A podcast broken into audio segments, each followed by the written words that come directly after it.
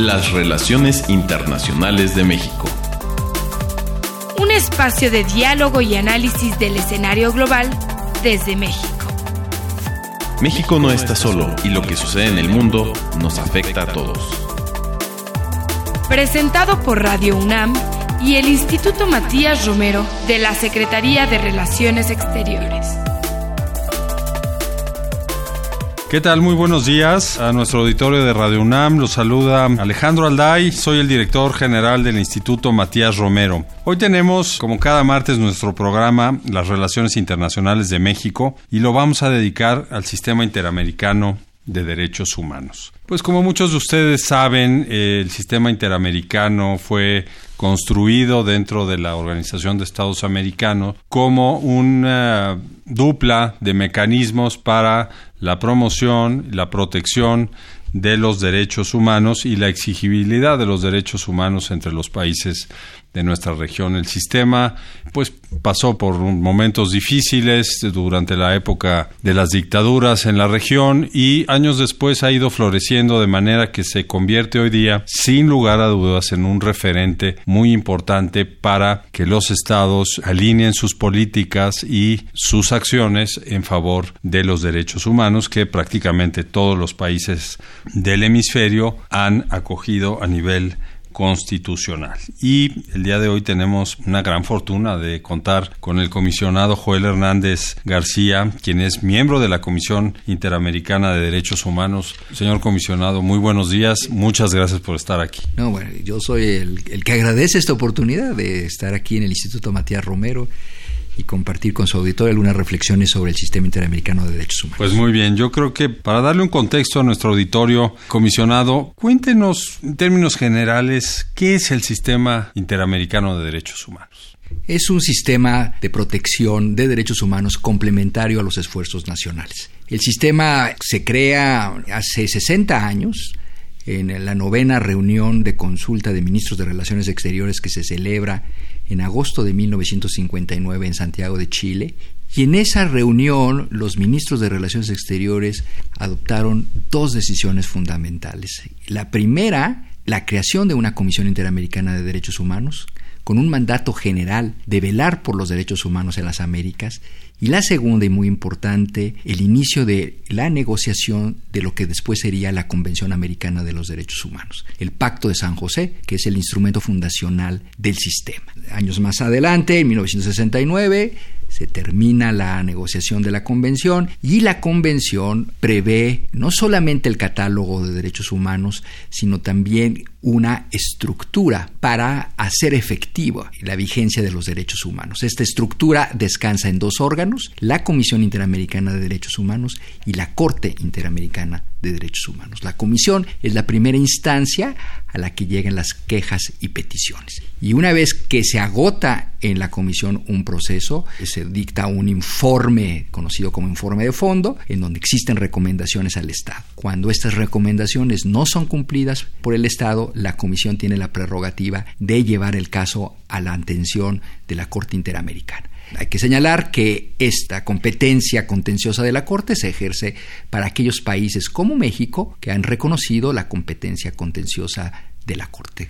Comisión y Corte hoy forman este sistema interamericano. Muchas gracias por esta aclaración. Es muy importante entender cuál es la competencia de cada uno de estos órganos y cómo se complementan para evitar esta confusión que muy a menudo se encuentra en medios de comunicación y entre algunos opinólogos sobre la Comisión y la Corte. Hay que aclarar que todos los países que se vincularon al Pacto de San José son estados a los cuales la Comisión Interamericana puede llevar a cabo pues las labores de observación, supervisión y recibir peticiones por parte de los ciudadanos de ese país. Y en el caso de la Corte, pues como ya lo explicó usted comisionado, pues se requiere una declaración expresa para aceptar su jurisdicción contenciosa. Hecha esta aclaración, comisionado, compártanos desde la perspectiva de la Comisión Interamericana cómo se evalúa en este momento la situación de los derechos humanos en general en la región. Es decir, mencionábamos al principio que la región cambió de un sistema dictatorial casi generalizado a sistemas democráticos plenamente validados conforme los estándares aceptados a nivel internacional y a nivel interamericano. Pero en los derechos humanos ha habido un cambio también a partir de esa transición?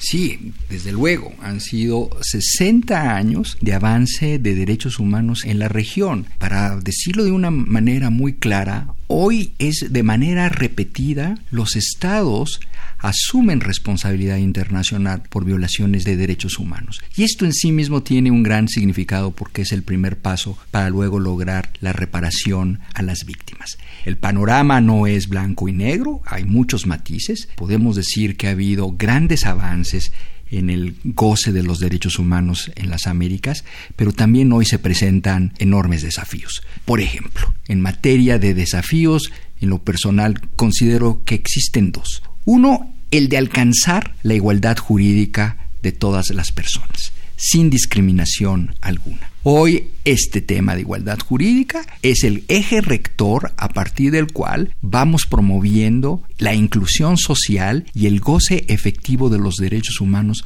para todas las personas, con enfoques diferenciados por grupo de población. El gran reto es cómo podemos dar una igualdad de trato para las personas, pero en función también de su propia este, calidad.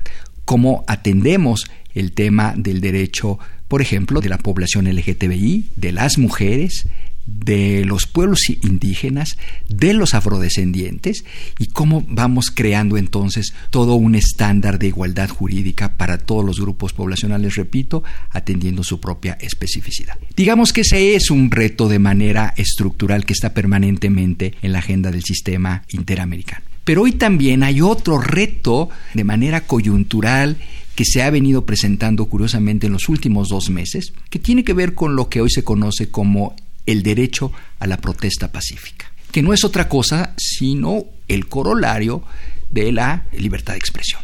Vimos nosotros como recientemente, en abril de 2018, se da en Nicaragua una protesta social que termina con una represión del Estado nicaragüense en contra de su población, con un estimado de 325 víctimas fatales. Pero más recientemente y de manera no anticipada vimos también protesta social en Ecuador. Llevamos ya meses ininterrumpidos de protesta social en Chile. También estamos viendo protesta social que sigue dándose en Bolivia a partir de la renuncia del presidente Evo Morales, considerada por varios estados como un golpe de Estado ocurrido en Bolivia y que nos tiene atentos porque vendrán elecciones y eso sin lugar a dudas generará movilización social. Pero también estamos viendo cómo la protesta social se ha presentado en Haití con acciones también de represión en Colombia, recordemos años atrás en Brasil. Esta es una constante que se está presentando en la región en donde existen obligaciones particulares para el Estado con el propósito de permitir hacer efectiva la protesta social, pero al mismo tiempo también una obligación que tiene el Estado de proteger derechos de terceros. Es decir, cuidar de que estos derechos no sean vulnerados porque la protesta pacífica pueda tornarse en una protesta de tipo violento. Déjeme preguntarle, comisionado, sobre estos dos desafíos que nos acaba de describir. Me gustaría que fuéramos por partes. Antes eh, quiero recordar a nuestro auditorio de Radio UNAM que estamos esta mañana charlando con el comisionado Joel Hernández García, quien es comisionado de la Comisión Interamericana de Derechos Humanos y por cierto también es su primer vicepresidente. comisionado mencionaba los dos desafíos, la igualdad jurídica de todas las personas y el derecho a la protesta pacífica. Sobre lo primero, lograr respetar esta igualdad jurídica de todas las personas a partir de los grupos. La Comisión en años recientes ha creado relatorías especiales para estos grupos. Recuerdo la de migrantes, la de mujeres, la de indígenas. ¿Por qué nos cuenta cómo está articulando su política para atención a estos grupos la Comisión Interamericana y qué efectos están teniendo pues en el terreno?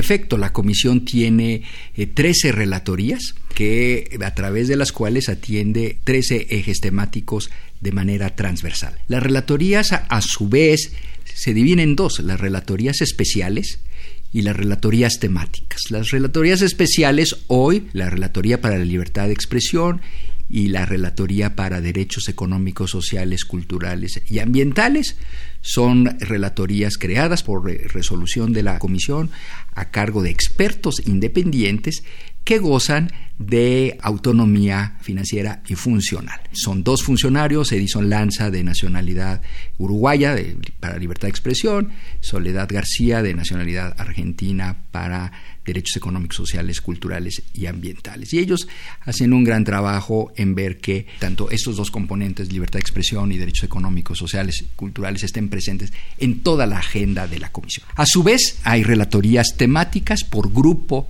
de población que merece atención especial, entre las cuales están la Relatoría de Derechos de Mujer, la Relatoría de Pueblos Indígenas, la Relatoría de Personas Afrodescendientes, este, no discriminación, adultos mayores, memoria, verdad, justicia. Yo soy relator para personas privadas de libertad. De libertad. Y son estas relatorías temáticas que se encuentran a cargo de cada uno de los comisionados y comisionadas. Igual nuestro trabajo como titulares de estas relatorías es vigilar que los derechos de estas personas sean transversalizados a lo largo de toda la agenda, a través de las distintas herramientas con las que cuenta la Comisión. Por ejemplo, si acabamos de realizar una visita in loco a El Salvador, la primera semana de diciembre, y un eje fundamental de la visita fue el de las personas privadas de libertad tiene una preocupación especial en El Salvador. Entonces la relatoría a mi cargo se encargó de diagnosticar la situación que guardan las personas privadas de libertad. Pero también lo hacemos a través de las otras herramientas, como por ejemplo en el sistema de casos y peticiones, en donde la relatoría tiene un rol primordial que jugar cuando alguna de las quejas tiene que ver con personas privadas de libertad. Aquí hay, por ejemplo, un tema muy cercano a México, en el cual la relatoría se mantiene atenta, las personas que se encuentran condenadas a la pena de muerte. principalmente en Estados Unidos. Es ahí un tema de especial atención para la relatoría. Lo menciono como una de las actividades que tiene la relatoría en este segundo pilar de la comisión, el de casos y peticiones. Y desde luego también la relatoría tiene un rol que jugar en nuestro tercer pilar, que es el de la cooperación y asistencia técnica a los estados que así lo solicitan. Gracias por la ampliación del comentario sobre el primero de los desafíos en relación a la igualdad jurídica de todas las personas. Me parece importantísimo el desarrollo que ha logrado el sistema interamericano para poder tutelar de una mejor manera derechos de distintos colectivos en distintos lugares, ¿no? dependiendo de la realidad de cada lugar. Pero, por ejemplo, estamos en México viendo que el tema de la violencia de género no lo acabamos de atacar de una manera definitiva. También se siguen presentando casos los cuales se atenta contra la libertad de expresión, principalmente por las agresiones físicas contra algunas personas. Esto, desde luego, que es compartido en varios países de la región, pero ¿cómo la Comisión logra que haya una reversión de estos dos temas, por ejemplo, tan visibles en algunos países? Usted plantea dos temas que confluyen, que es violencia contra la mujer por un lado y por el otro lado son protestas pacíficas para alzar la voz en contra de la violencia contra las mujeres.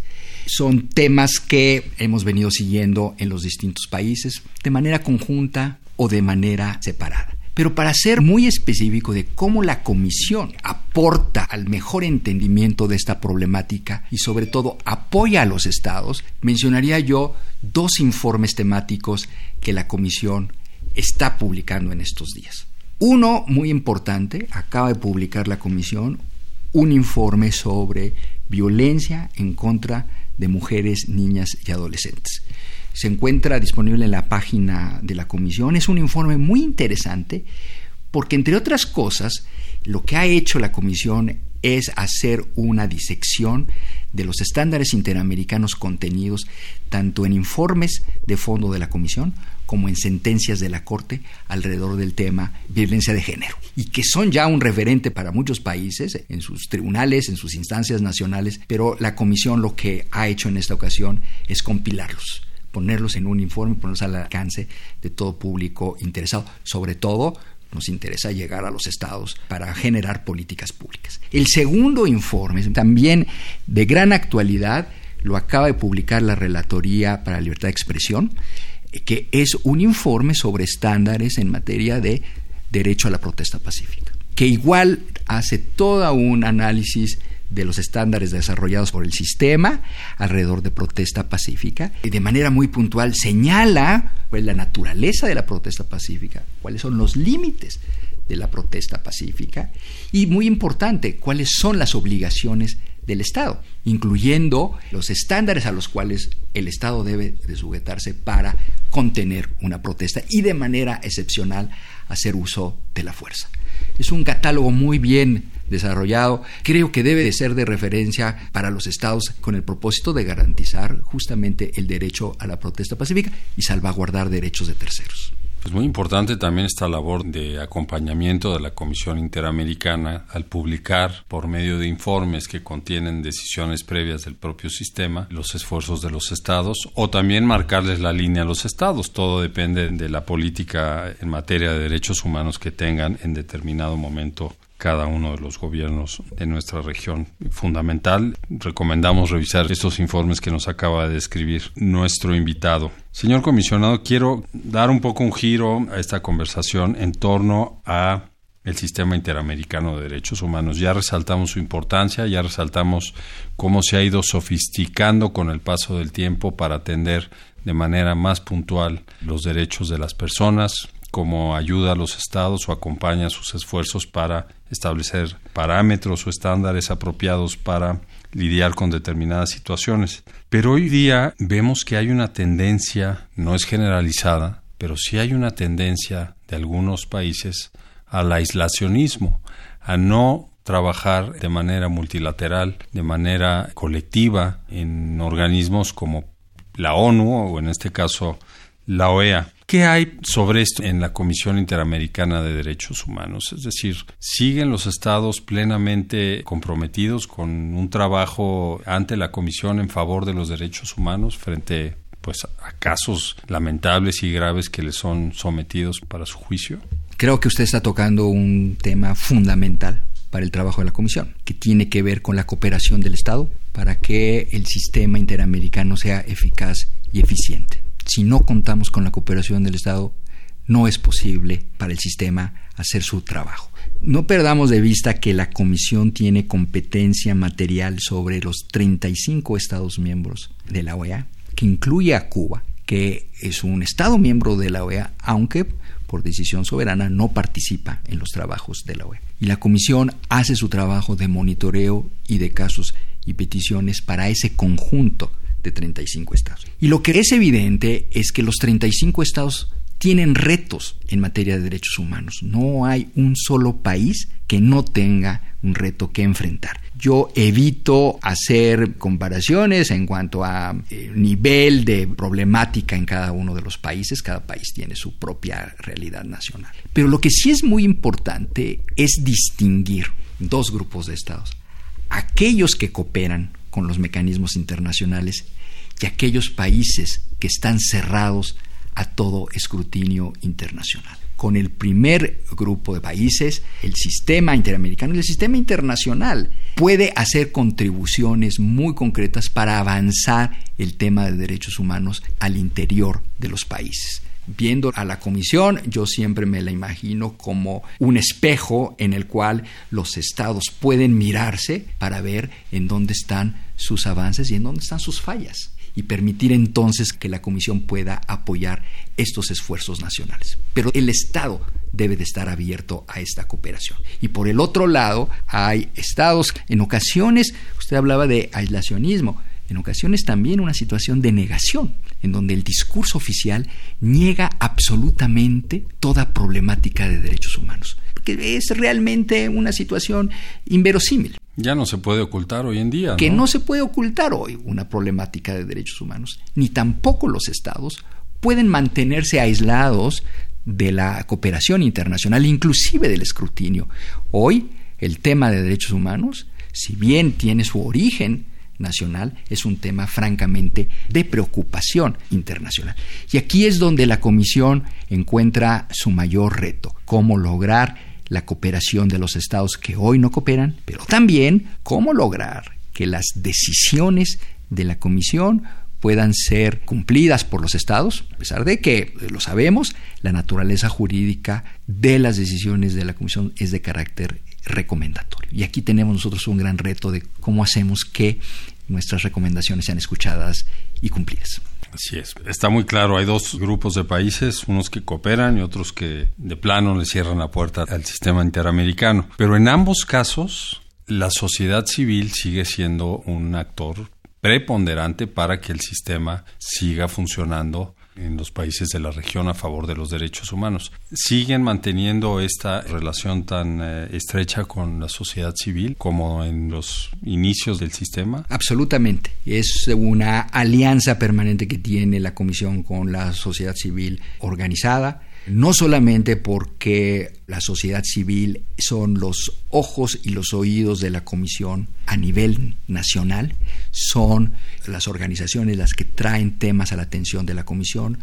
Muchas de estas organizaciones son abogados, abogadas, defensores de víctimas que llevan casos a la comisión, pero también algo muy importante, ya hablaba yo de la importancia de obtener la cooperación del Estado.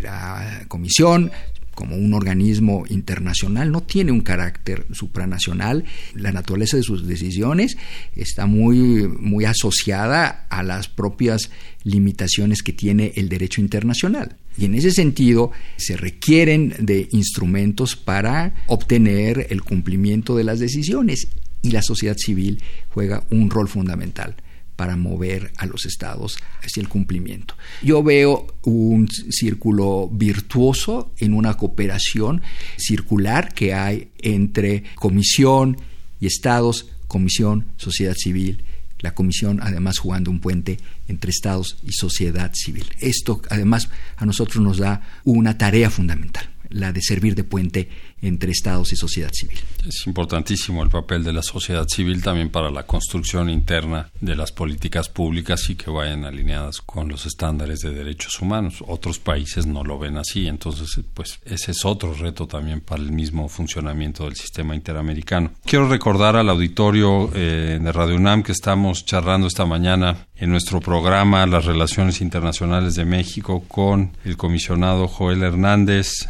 vicepresidente de la Comisión Interamericana de Derechos Humanos. Por último, usted ha mencionado pues esta complejidad que hay por parte de la Comisión de interactuar con algunos gobiernos los que cooperan, los que no cooperan, los que le dan cierto juego a la sociedad civil, los que construyen su política de derechos humanos con la sociedad civil. Pero ¿qué hay dentro del propio sistema interamericano y en particular de la Comisión? También hemos visto que hay procesos de reflexión interna para mejorar también los métodos de trabajo, el nivel de interlocución con los estados. Este es un proceso que es permanente. ¿Cómo estamos en este momento, comisionado, en relación a la propia introspección que hace la Comisión sobre su papel y sobre su relación con los estados parte del sistema. Es un punto fundamental también que tenemos que abordar. La Comisión debe, en primer lugar, ser autocrítica y, en segundo lugar, debe de procurar un proceso de fortalecimiento permanente, no solamente ante realidades cambiantes,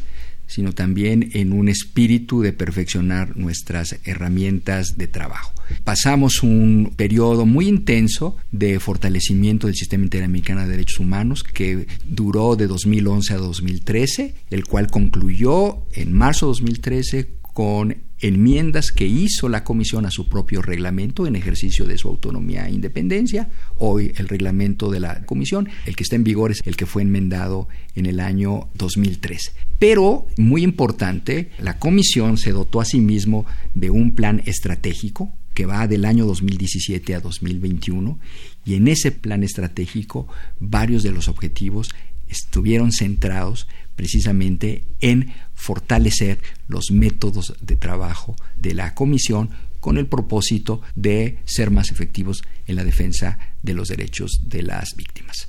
De manera reciente, el público en general tuvo conocimiento de una declaración adoptada por cinco países, por Chile, Argentina, Brasil, Colombia y Paraguay, donde hicieron algunas observaciones críticas tanto a la Comisión como a la Corte Interamericana. La Comisión en su periodo de sesiones realizado en Jamaica en mayo examinó estas observaciones que hizo este grupo de estados, igual con un espíritu autocrítico, examinamos estas observaciones con el propósito de tenerlas en cuenta en un proceso permanente de perfeccionamiento.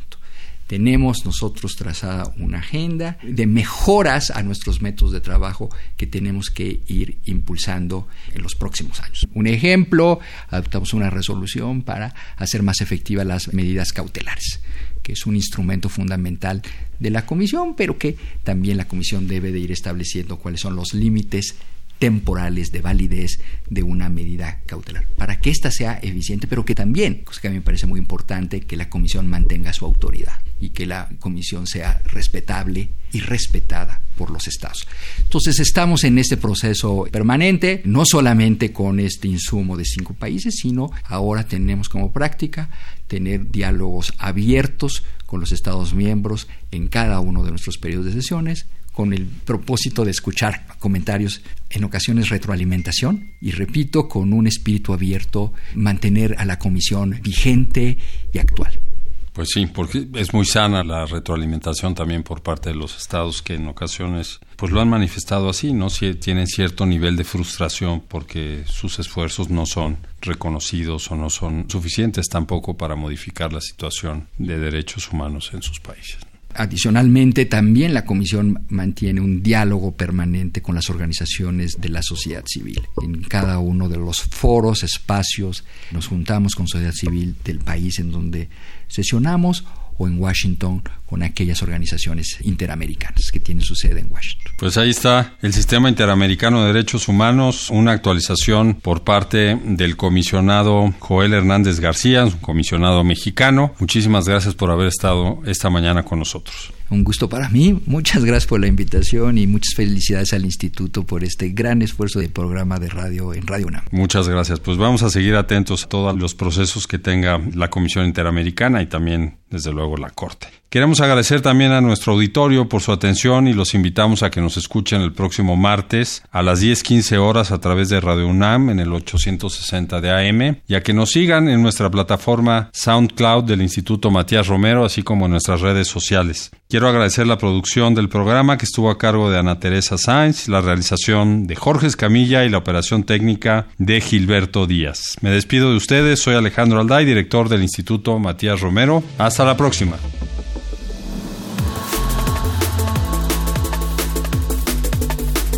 Las relaciones internacionales de México. Un espacio de diálogo y análisis del escenario global desde México. Presentado por Radio UNAM y el Instituto Matías Romero de la Secretaría de Relaciones Exteriores.